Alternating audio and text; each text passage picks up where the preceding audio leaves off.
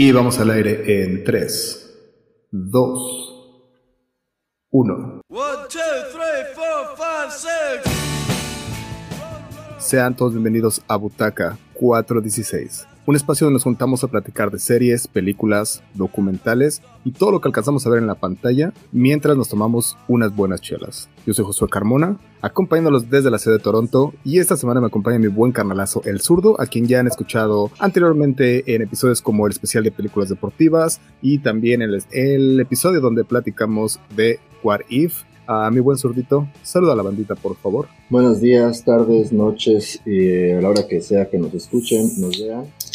Muchas gracias por la invitación otra vez. Un gusto estar aquí eh, de nueva cuenta para platicar de, pues, de lo que hemos visto en estas últimas semanas. Eh, han salido cositas nuevas, eh, hemos visto cositas viejas. Entonces, este, pues vamos a echarle un ratito a ver qué, qué nos parecieron. Me late, me late. Pues esta semana, sí, ya como lo dijiste, hay un montón de cosas que queremos platicar, un montón de cosas que hemos estado viendo. Obviamente no nos va a dar tiempo de platicar de todo. Así que, ¿qué te parece si pues nos vamos ya este, más bien tendidos como bandidos con todo lo que tenemos que, todo lo que tenemos que platicar? ¿Y qué te parece si como cada semana, o al menos como tratamos de intentarlo cada semana, empezar con un rant? Y esta semana el rant eh, va a ser una película que apenas estrenaron, que eh, la estrenaron en Amazon Prime y que se llama Matando Cabos 2. Y es el run de la semana porque está, está la, la, mera verdad está bastante deficiente, sobre todo porque Matando Cabos 1 había dejado un poquito la vara, la, la, vara altilla, aunque ya pasaron 17 años de que se estrenó en ese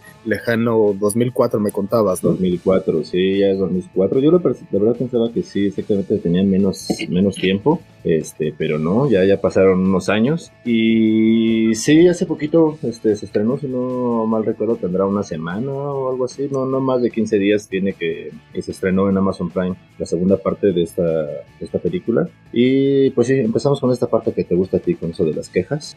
Este, así que, pues dale, dale si quieres. Vamos a empezar y yo te digo también qué, qué fue lo que no me pareció. Bueno, dentro de las cosas que yo estuve viendo ahí, en realidad no sé si te diste cuenta, sale de hecho después de los, de los créditos iniciales, sale que la película se llama La Máscara de la Máscara. O sea, ahí nunca la presento como Matando Cabos 2. Dos, exactamente. Entonces por ahí me imagino que tenían como broncas con, con, el nombre desde el principio y que al final tuvieron la autorización literalmente ya al último minuto porque digo que ni siquiera en edición les dio tiempo de agregárselo y de poner que es Matando Cabos 2 eh, y lo que sí indica ahí luego, luego que es una, ¿cómo lo ponen ahí? Que es una película basada en los personajes de Matando Cabos, la original, la que estamos platicando del 2004 y pues precisamente es eso, es una película que se basa en los personajes de aquella lejana película del 2004 Matando Cabos 1 y cuando digo basada en los personajes me, me refiero basado a un par de los personajes. ¿Cuál es la diferencia y cuáles en qué se parecen? Uno, se parecen en que es el mismo director y sí como que le dio a la idea. La diferencia fue que el guion de la original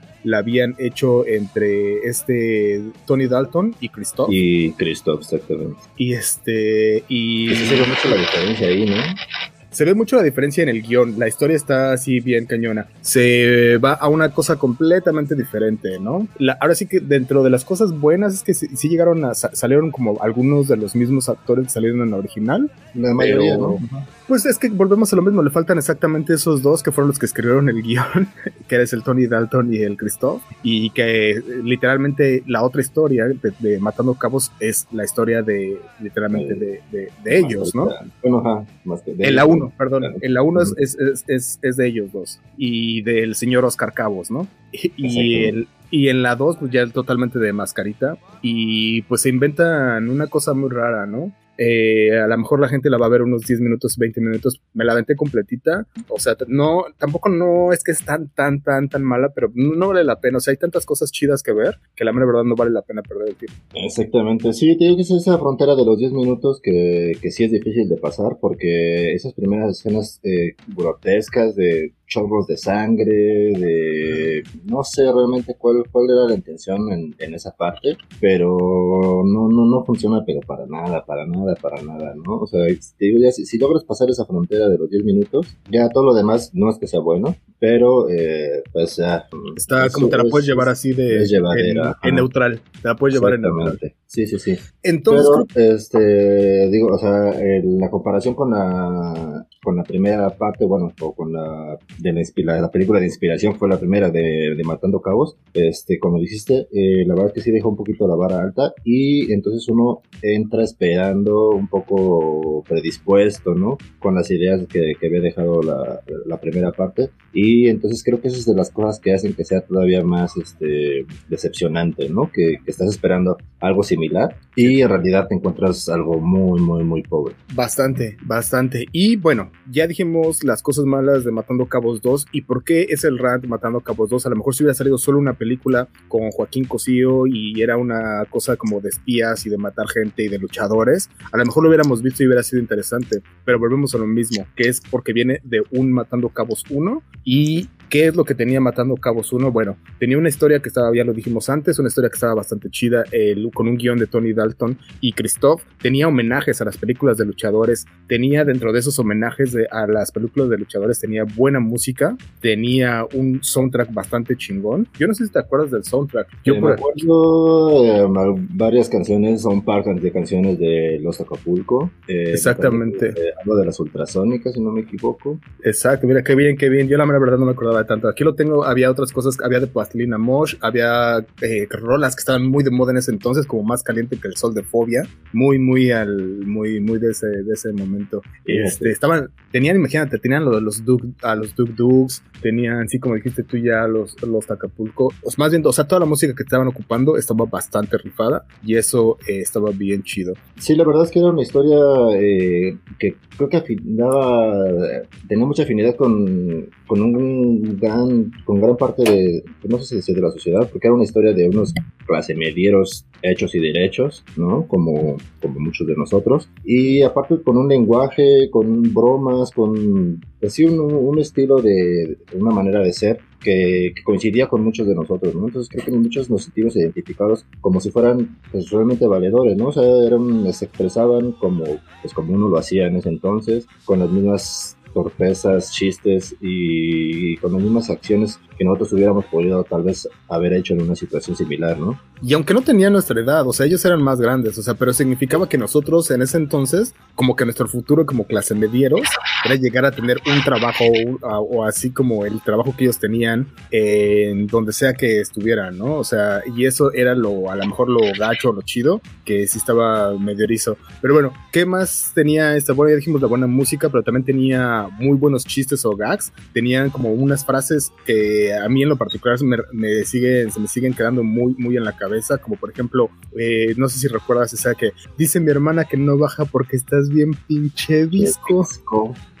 Cosas así, eh, que estaban muy manchadas a lo mejor. Y el de los tragos coquetos. Justo esa otra, era otra que estaba bastante chida, o otra que también es mi favorita, la que la de la, próxima vez que traigas dulces, traes para todos o mejor no traigas nada. Eso está muy chido, muy muy chido. Sí, la verdad tenía bastantes pasajes este muy buenos, e incluso hasta las escenas de acción, creo que estaban bastante bien logradas, ¿no? Esa, esa persecución en, eh, en, el auto que terminan en, el Estadio Azteca. En el Estadio Azteca.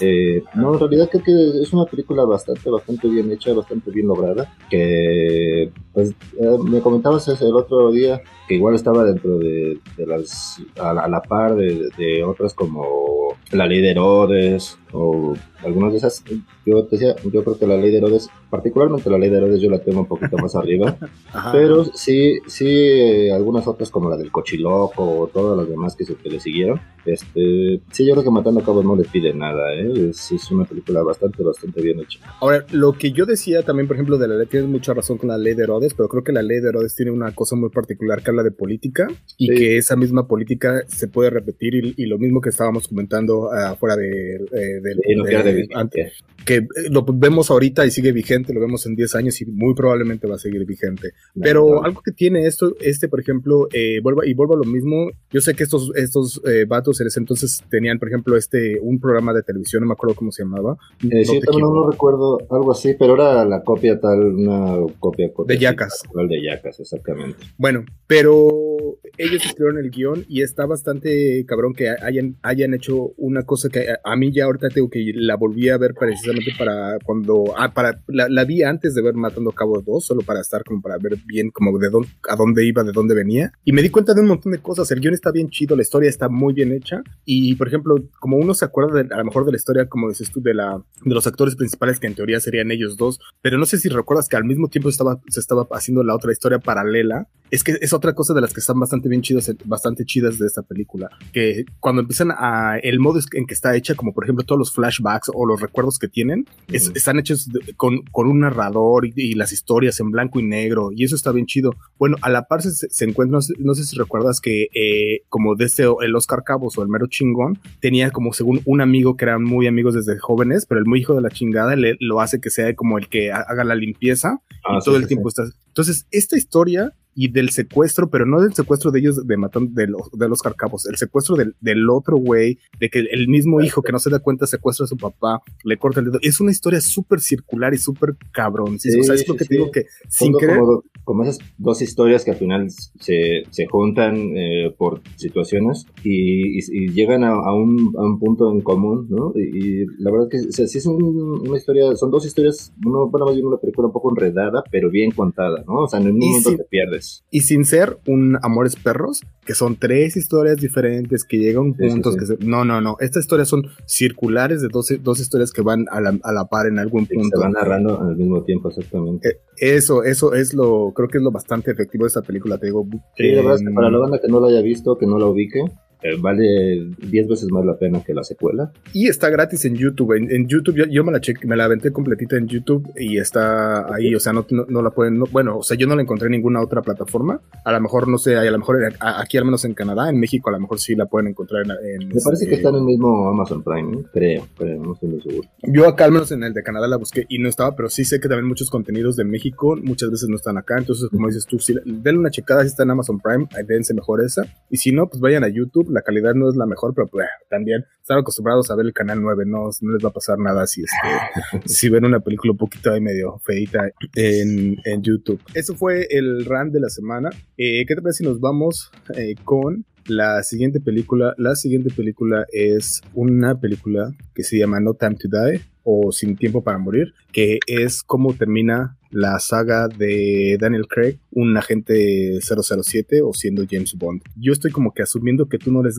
muy muy fan de el James Bond o de 007 o de Daniel Craig o de ninguna de las tres. Este, no, pues tienes toda la razón. La verdad es que no soy este tan tan fan. Sí, he visto varios, la verdad. Bueno, unas tres, la verdad no sé cuántas sean de James Bond, pues ya sé que son varias, pero sobre todo de las más viejitas, eh, las más recientes, creo que la más reciente habrá sido esta que filmaron en México, donde nos hicieron el favor de traernos el, desfile de Día de Muertos. Todos agradecemos, este, gracias, gracias Hollywood por, uh, por Sí, por, eh, instruirnos en nuestras tradiciones. ¿Cómo, te, cómo, cómo debemos este, celebrar el Día de Muertos? Exactamente. Eh, y yo creo que esa habrá sido la uh, la, última que vi de James Bond y seguramente la más reciente. No sé, no sé si la verdad si después de esa hubo cuántas. No, sí, bueno, bueno, yo te puedo decir, estuvo Casino Royale en el 2006, estuvo Quantum of Solace en el 2008, estuvo Skyfall en el 2012, Spectre, que es la que dices tú del Día de Muertos en la Ciudad de México, en el 2015, y cierra la saga de, vuelvo a decir, de Daniel Craig. Cierra, eh, se cuenta como si fuera 2020 porque la película en realidad estaba para estrenarse el año pasado. Obviamente COVID hizo que se tuvieran que recorrer muchos estrenos, entre ellos le tocó a esta y lamentablemente pues, se recorrió un año. Fue muy, muy, bueno, estuvo muy cabrón porque el, todos estaban esperando, bueno, muchas personas estaban esperando esta película y al final no sé si eso muy probablemente le llegó a como quitarle mucha de la emoción que tenían porque ya estaba ahí afuera. Bueno, lo bueno de, esta película es que no se filtró nada. En esta película como ya cierra el ciclo y ya se venía viendo desde hace algunos, desde la película pasada que él, ya, eh, Daniel, tanto Daniel Craig como su, eh, como su personaje ya estaban como teniendo sus añitos encima y que ya no estaban siendo tan ¿Ya cansados? Pues un poco sí, entonces, y se les notaba como tanto en su cuerpo de ya no era el mismo James Bond que había sido algunos años antes, y lo, y lo, y, lo, y él lo reflejaba tanto en el personaje, ¿no? Y, él, y el personaje decía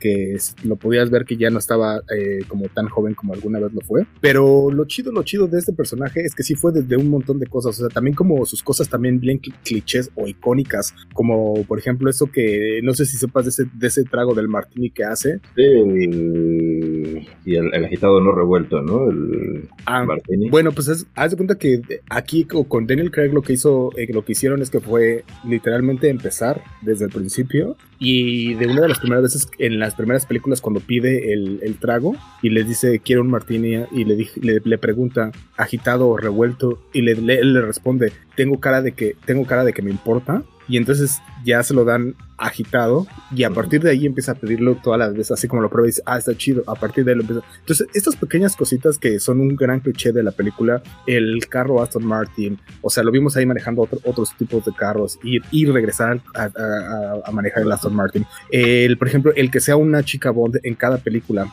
eh, todas estas clichés que tienen, los tuvo y al mismo tiempo terminan la saga literalmente quitándose todos esos clichés. ¿Qué pasa con la chica Bond? Bueno, se desenamora, literalmente se enamora de una, que es lo que nunca, eh, lo que un James Bond nunca tiene que hacer y que es lo que termina haciendo, se enamora y pues eh, da todo, da todo por ese amor, ¿no? Todos estos clichés los empieza a terminar, los, los empieza, se los empieza a desechar y es como le da un final. La película, la, creo que la película, por ejemplo, si tú la, si tú que no eres tan fan la vieras, a lo mejor sí no te sacaría un poco de onda porque creo que sí viene con mucho, bueno, todas estas cosas que hemos visto ya en, eh, de este personaje como Daniel Craig, que ha estado viniendo en las otras películas, sí lo, este, lo, lo termina así como que poniendo ya como en una gran como un gran final. Entonces, a lo mejor sí no sé qué tanto funcione como una película sola, pero está muy chida. Yo sí la recomiendo mucho, pero que yo acá pues sí soy fancillo de, del James Bond y más y también de este, y también acá en la casa. La verdad es que aquí este mi esposa es bien bien fan de Daniel Craig, eh, andando en su pinche trajecito de baño saliendo del saliendo del, de la playa. Entonces, pues está bastante chido ver todas las películas, pues bueno, ya de ahí la, la, esposa que se echó un taco de ojo con Daniel Craig. ¿Y de esta saga con Daniel Craig ¿te parece que esta es la mejorcita o no? Mm, no, es que no, yo tengo, es, que yo tengo, por ejemplo, creo que mi favorita, yo creo que sería como Skyfall, porque es una historia bien, bien clavada. Volvemos, vuelvo a lo mismo de que este, este personaje de James Bond, tú lo recordabas como que es el espía que está nada más acá, que saca las pistolas, que mata a un chingo de güeyes y, enamora a todas las morras. Pues en este otro se va mucho más cabrón hacia algo como a una historia muy personal y la desarrollan de una forma bien interesante. O sea, literalmente tiene que ver con la familia, con el amor y con un chingo de cosas así. Skyfall. Esa sería mi favorita. Esta porque le dieron un cierre ya. Eh, sí es muy muy buena, pero no creo que sea mi favorita. Y de escenas, por ejemplo, tengo mis escenas favoritas que son eh, una de Casino Royal, donde le dan, le ponen en el trago, le ponen acá veneno y el juez está muriendo acá. Se tiene que dar el mismo este electroshocks y no puede. Entonces acá tiene que llegar acá de, volada, llega, sabes, una de las chicas Bonds y le pone acá el.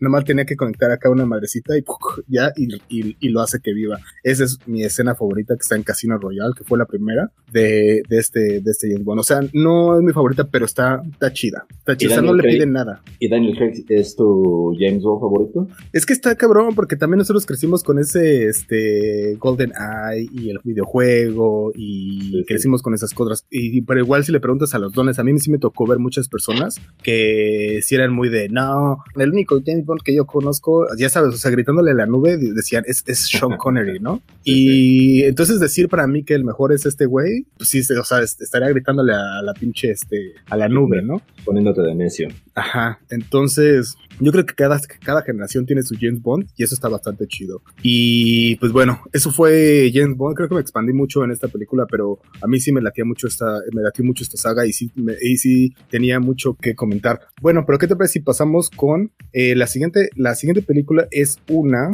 película que es una de las grandes producciones que nos trae eh, ni más ni menos que Marvel y era yo creo que uno de los estrenos también que se esperaban bastante en este... Y que se este esperaban ya desde hace mucho tiempo también, ¿no? Fue, esta fue una de las, es, lo que te iba a preguntar, esta fue una de las películas que se estuvieron también retrasando, también le tocó eh, eh, que se retrasara a Eternals. Sí, un año prácticamente. A ver, y este, cuéntame un poco, porque yo sé, o sea, obviamente ya con todo lo que hemos estado viendo, es, sé un poco de los Eternals, pero en realidad yo no, soy, no me he clavado tanto como para ir a, ver al, pasado y ver qué, qué, tanto es, pero a ver, cuéntame todo, porque además no la, no la he visto. Acá en Canadá la, estrenaron un día después, si no me equivoco, que en México. Y, y, hemos platicado también de esto antes también, que empiezan a hacer esos, esos estrenos escalonados, que muchas veces le pasan y le, le dan en la chinga a todos, porque ya todos saben de qué se tratan las películas, menos las personas que las quieren ver. Pero cuéntanos un poquito de esta película de los Eternals. Pues sí, efectivamente se estrenó el día de ayer, bueno, más bien jueves, este 4 de noviembre. Yo había escuchado ya algunas opiniones, ¿no? De estas, eh, eh, funciones que se hacen para periodistas y le daban una calificación muy, muy mala, ¿no? Eh, creo que, bueno, no sé si fiarse mucho de Rotten Tomatoes, pero la tenían ahí como la peor calificada de Marvel, ¿no? Entonces, eh, pues la verdad es que sí iba yo con bastantes reservas, pero la verdad es que creo que son injustificadas. ¿eh? Sí tiene sus cosas, pero definitivamente no es lo peor que le ha salido a Marvel. Es mucho mejor que Black Widow, por ejemplo por ejemplo. Yo, tengo, por ejemplo, ahí un par de cosas. Uno, Rotten Tomatoes, Rotten Tomatoes tiene dos diferentes calificaciones. Una que son de los críticos y una que es del público. Al principio, cuando solo, solo los críticos la habían visto, todos le estaban super mamando. Que eh, cuando digo al principio, literalmente debe tener como unas tres semanas o algo así, porque se, se empezó estrenando en Europa. Y entonces muchos periodistas alrededor del mundo tuvieron la oportunidad de verla y la estaban mamando. ¿Por qué? Porque es de la directora que ganó el premio al Oscar como mejor película del año pasado y que además lleva, es una película, digo, es una directora que tiene una cinematografía bien chingona, unas imágenes, entrega unas imágenes bien cabronas y yo creo que estas de las cosas, me estoy imaginando solamente porque obviamente no la he visto, de las cosas que están o que tendrían que estar y que todos están esperando que esto sea muy chingón. Y lo es, lo es, lo es, la verdad que esa, por esa parte no, no, no hay queja, más bien, creo que aquí lo complicado es que Mm, bueno, lo complicado y lo chido a la vez es que definitivamente se salen de la fórmula Marvel. Es bueno, creo yo, a lo mejor a algunos no les parecerá tanto, que eh, se despeguen tanto de, de, esto que les había funcionado de acción, colores, golpes, este, que no quiere decir que no los haya, pero sí es una narración un poco lenta y aparte eh, tampoco hacen, eh, salvo una u otra referencia que se haga al pasado del de, universo Marvel, pero en realidad es, se están presentando un grupo de, de superhéroes, ¿no? personajes completamente nuevos y muy desconocidos, incluso para las personas que, que son... Son clavadas en el mundo de los cómics. Relativamente fans de los cómics, ¿no? Obviamente para los fans, fans, fans pues ya pues, tienen todo el background, ¿no? y obviamente para la banda Mexat ya todos conocen, a Salma Hayek, ¿no? Exactamente, pero no conocen a su personaje. Entonces sí, sí es algo complicado porque sí es un grupo muy desconocido de superhéroes y aparte son, son muchos, o sea, son 10 personajes, ¿no? Entonces se toma su tiempo para Obviamente no resaltan todos, porque creo que sí es imposible, pero sí se toma su tiempo para eh, presentar el, el, cómo y el porqué de, de este grupo de, personajes. Y ahí me parece que es una de las cosas que, este, el, de algunos de los pedos, ¿no? Que, que sí es muy, este, que sí es un poco lenta, ¿no? Pero, que, pero que, creo que tiene que ver precisamente con la narrativa que tiene esta mujer, porque... Chloe Zhao se llama la directora. con, con Chloe Zhao, que ¿por qué ganó? Por Nomadland, ¿no? Eh, Nomadland. Y que, por ejemplo, algo de esas cosas que podemos ver bien cabrón es que unas tomas muy chingonas donde va con una, por ejemplo, una camioneta y van, van, van presentando unos, unos paisajes de Estados Unidos bien cabrones, ¿no? Unas montañas detrás, unos amaneceres muy chingones. Esas son las cosas que podemos ver en, las, en sus películas, por ejemplo. Entonces, no me sorprendería nadita que traten de hacer algo parecido. Aunque se me hace una cosa muy cabroncísima tratar de imaginarme una imágenes de ella en un mundo de superhéroes, pero se me hace muy chida la idea. Pues creo que lo hace bastante bien, te digo. Eh, you. Eh, bueno, esta es una historia de, bueno, somos un grupo de superhéroes que ha estado durante muchísimo tiempo en la Tierra, entonces pues demuestran etapas, ¿no? De ellos durante distintas fases de, de la historia de la humanidad, entonces pues tiene mucho de dónde agarrarse, ¿no? Para, para hacer este mm. escenas, este, pues sí, la verdad es que son, son bonitas, están bien hechas, y, pero creo que sí están muy distante de,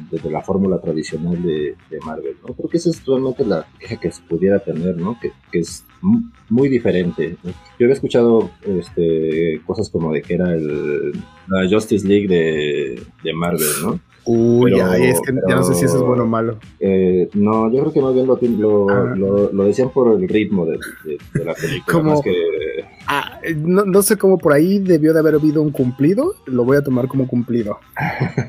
sí, sí, sí. Sí, porque no dije que lo dejé es como por el ritmo, ¿no? Porque en Justice League, eh, creo que alguna vez también me lo comentaste tú, eran, pues, se trataba como de endiosar mucho a estos personajes, ¿no? Y aquí, a pesar de que son personajes semidioses, tampoco están toda esa parte, ¿no? Entonces, eh, creo que más bien es por el ritmo que, que, tiene la, la, película. Que sí, dura, es que aparte es un poco larga, dura dos horas cuarenta. Qué bueno, eso es lo que te iba a preguntar. Era mi siguiente pregunta, que qué tan, uno, qué tan larga era y dos, qué tan larga se sentía. Pues sí te hace mirar el reloj al menos una vez, ¿no? O sea, de que a, ver, pues, a ver cuánto lleva, ¿no? Este, digo, pero, pero Y además, es como si te, si te lanzas a ver las últimas funciones, así de, ay, todavía alcanzo camión, no, no, no.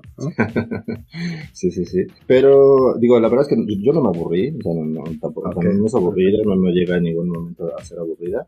Te puede hacer un poco lenta, te digo, nada más. Pero en realidad es casi. Y ahora, otra cosa es que yo pensé que se iba a ver más forzado, pero en realidad me parece que no. Es toda esta la pluralidad que dan de, personajes. Tiene personajes asiáticos, negros, latinos, europeos, este, norteamericanos. Eh, tiene un personaje sordo. Eh, tiene, este, una pareja gay. Eh, hay, hay, una escena, si no es explícito, pero sí se da a entender un sexo, ¿no? Cosa que pues jamás había mostrado, al menos en películas de Marvel. Entonces, este, creo que sí rebasan muchas líneas que, que no se habían permitido antes. Este, eso habla bien de Disney. Pero este lamentablemente ese tipo de cosas que pues, me parecen absurdas en, en estos tiempos, pero se, no sé, en varios países no se va a permitir el estreno de, la película precisamente por estas escenas, ¿no?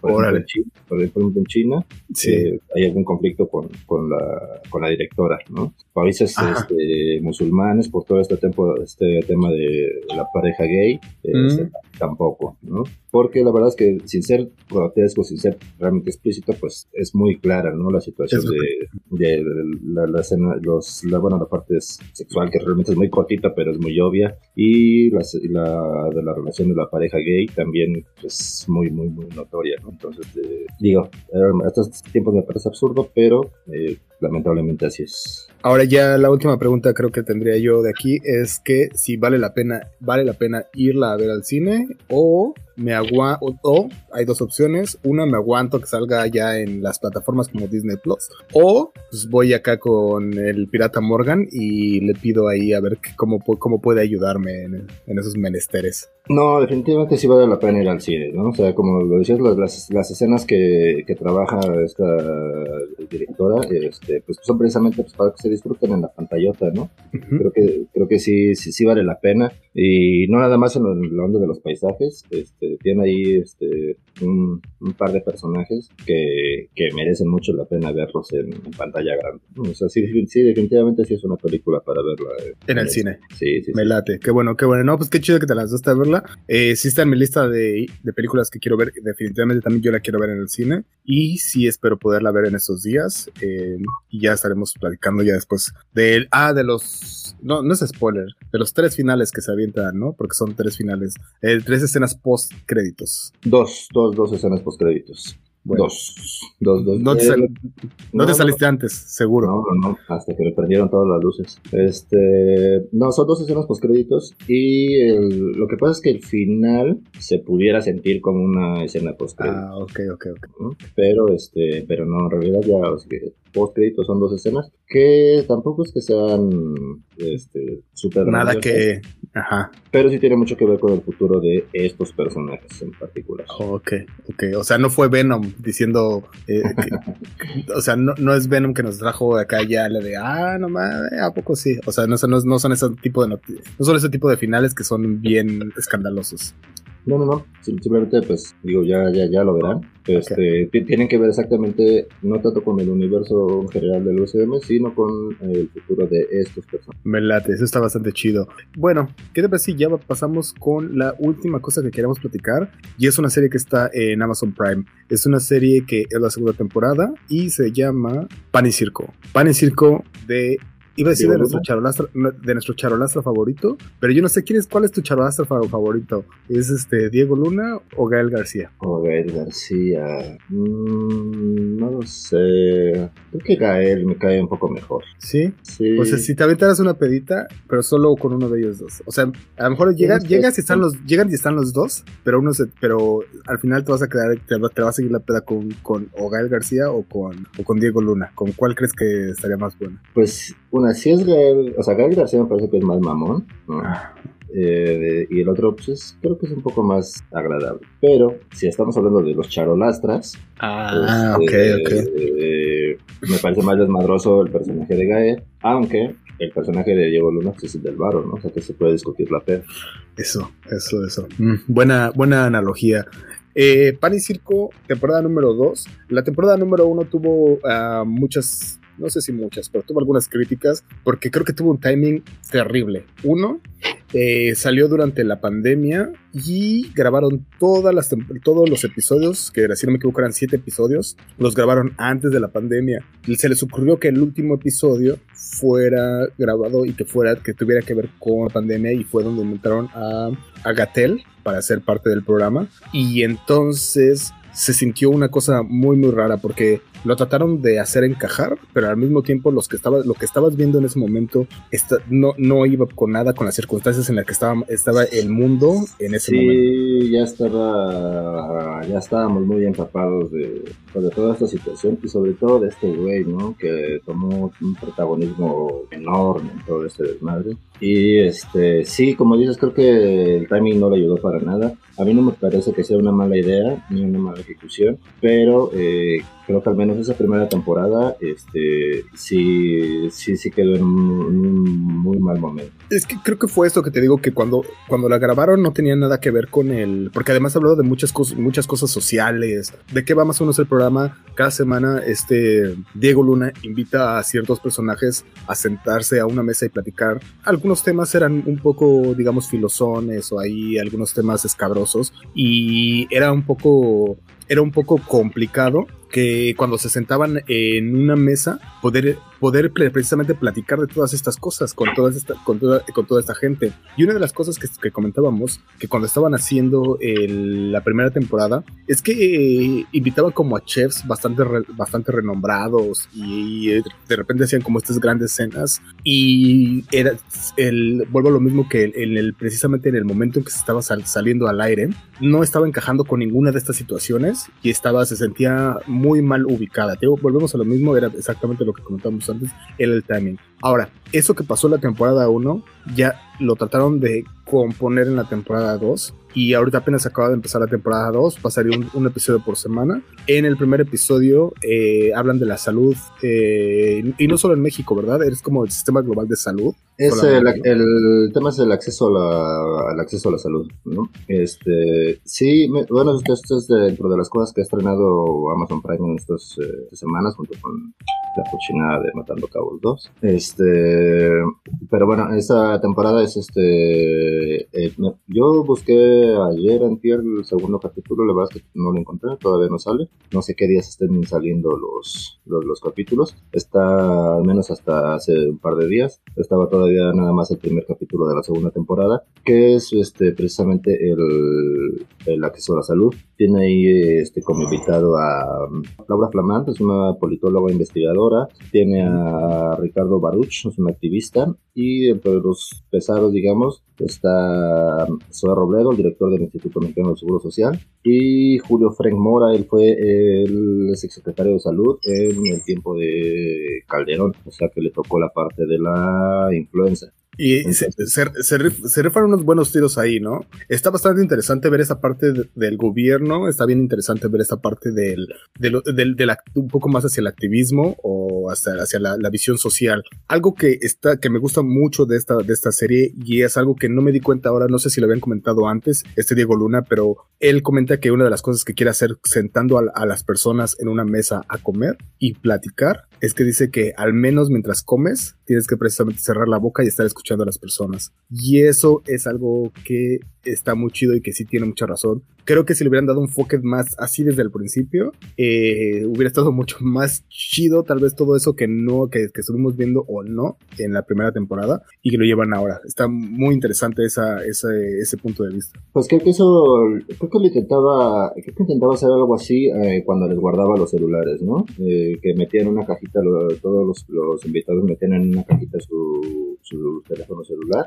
y entonces era esa parte de que ok, vamos a, vamos a comer, vamos a platicar y no vamos a ver el teléfono, ¿no? Porque eh, no me acuerdo exactamente cómo lo dice, pero pues sí es una parte, vamos a evitar interrupciones, vamos a, a, sentarnos a precisamente eso, a comer y a platicar, ¿no? Entonces creo que es esa parte que ahora eh, lo menciona muy bien y hace más énfasis en lo de la comida que dice, ok, entonces ahora pues, vamos a obligarnos a escuchar mientras, este, mientras comemos, ¿no? Entonces, que tengas algo en la boca para que dejes que los demás hablen y tú escuches. ¿Y qué te parece este episodio 1?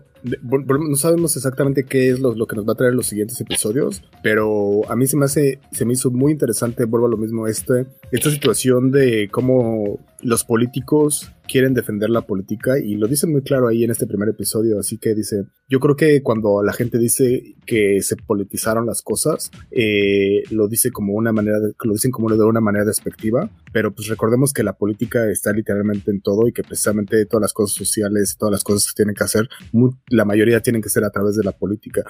esos puntos están bien interesantes, como ver cómo alguien que a lo mejor veríamos como los villanos, eh, están tratando de ser como más humanos o, todos sentados en una mesa se, sentiría que todos son están al parejo y que se pueden rifar un, uno a uno con, con, los que, con los que están ahí, ¿no? Sí, la verdad es que, eh, digamos, me parece interesante, sobre todo este, en estas partes este, donde pues, tiene polos este, opuestos, aunque en este, en este primer capítulo de la segunda temporada, este, creo que sí es más bien un todos contra Zoe, contra Zoe porque eso es como el defensor de la causa del gobierno actual. Y digo, pues tampoco es que les haya ido muy bien con el tratamiento de la pandemia y con todas estas partes de, de, carencias del, del, sistema de salud, ¿no? Con la, el de medicinas, este, la desaparición de, algunos programas de salud que si bien no eran tan efectivos, eh, pues me parece que funcionaban mejor que los actuales, ¿no? Como el Seguro Popular.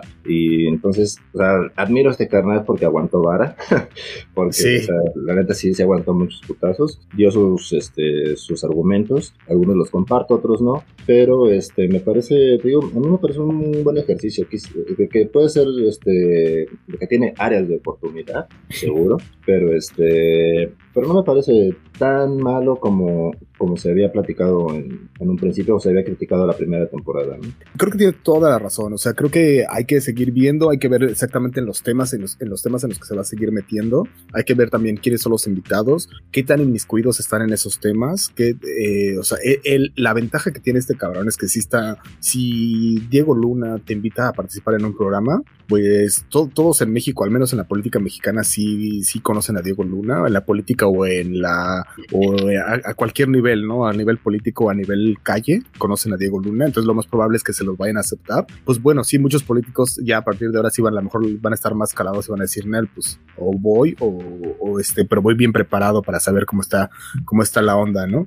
Una de las cosas que también recuerdo de este primer episodio es cuando están comparando precisamente el, del, como de los presidentes que están dando sus, sus discursos de la salud. Y bueno, pues, no sé si lo comparan como tal cual, pero sale Bolsonaro, sale este Andrés Manuel López Obrador y sale Donald Trump, ¿no? Entonces, eso está bien cabrón, así como si los ponen como en el mismo nivel, así como queriendo o no queriendo. Sí, es, es, se nota un trillo de, del, Diego Luna o se nota luego, luego hacia dónde va este tipo de programas, ¿no? O sea, sí no es un programa para los eh, seguidores de Andrés Manuel López Obrador, definitivamente no es un programa que a ellos les va a encantar, ¿no? Sí, sí, digo, bueno, digo, tampoco quiero destaparme, pero que tampoco les ha ido muy bien, no, no se han ayudado mucho, pero sí, sí, digo, me parece interesante el ejercicio. Como dices, esa, esa introducción que, que, dan con la propuesta que, que hicieron eh, diferentes países, porque no nada más son ellos, salen algunos otros más, pero este Sí, esa la, la, propuesta que, que, hicieron cada uno de los, bueno, de algunos países para el tratamiento de la pandemia sobre todo, ¿no? Y entonces me, parece es un, ejercicio chido. Eh, sí, también, como dices, está muy marcada la tendencia hacia dónde va, ¿no? Pero, este, bueno, también tiene la contraparte, ¿no? O sea, también tiene, este, a, invita a un, a personaje significativo para defender los puntos, ¿no? Que también no hace que, se, les, da, les da el derecho de réplica. Eso es lo chido bueno, lo mismo no sé en el futuro cómo va a funcionar, qué tanto los políticos van a, o los políticos o las personas que están en, ese lado van a querer seguir participando en este tipo de programas. Pero sí, como dices tú, la idea está, está buena. Y yo vuelvo a repetir lo mismo, también hay que seguir viendo qué tanto funcionan estos. Ahora, por ejemplo, en este programa sale mucho, siempre y lo repiten muchas veces, diciendo, estamos con todos los cuidados necesarios y esto y el otro, pero en realidad no sé qué tanto al fin, al fin y al cabo, cuando están en una mesa todos sentados y todos viniendo de diferentes, cada uno viniendo de diferentes lugares. Sí, eh, bueno, para empezar, este, pues estamos en México y pues, aquí nos vale dos hectáreas más, ¿no?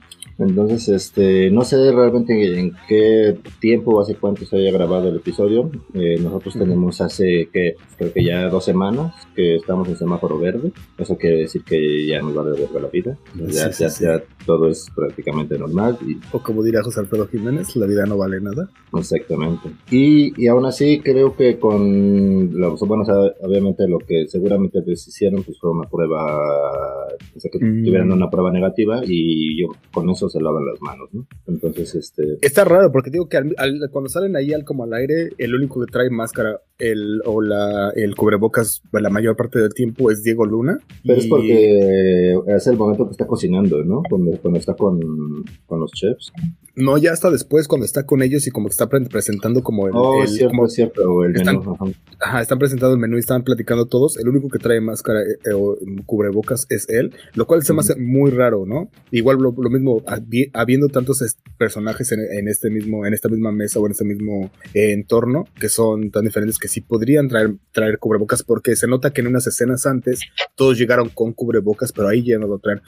Esos son esos pequeños detalles a lo mejor medio pendejos que no tienen mucho que ver, pero eh, no sé, sí medio me sacan de onda también exacto, como, como ya están en un contexto muy actual y al mismo tiempo, pues sí, tan actual que se están desentendiendo ya de todas esas cosas, ¿no? Pues yo creo que ese tipo de normas ya también ya llegaron para quedarse, ¿no? O sea, mm, yo creo que, bueno, no sé si bocas, pero por ejemplo todos esos ejercicios de, del gel antibacterial, este, no sé si la toma de temperatura, pero sí creo que hay muchas cosas. El, hecho de lavarse, el, hecho de lavarse las manos, cosas así, o sea, sí, ya hay muchas cosas que sí llegaron para, para, para, quedarse, exactamente. Bueno, no sé si tengas algo, eh, algo más que agregar, no solo, no solo de esta, eh, no solo de esta serie o de cualquier otra cosa que hayamos visto o de alguna otra, de alguna otra cosa que quieras. Eh, pues no, digo, de esta serie en particular, pues esperar el segundo episodio. Este, la verdad es que te digo que me pareció un ejercicio interesante.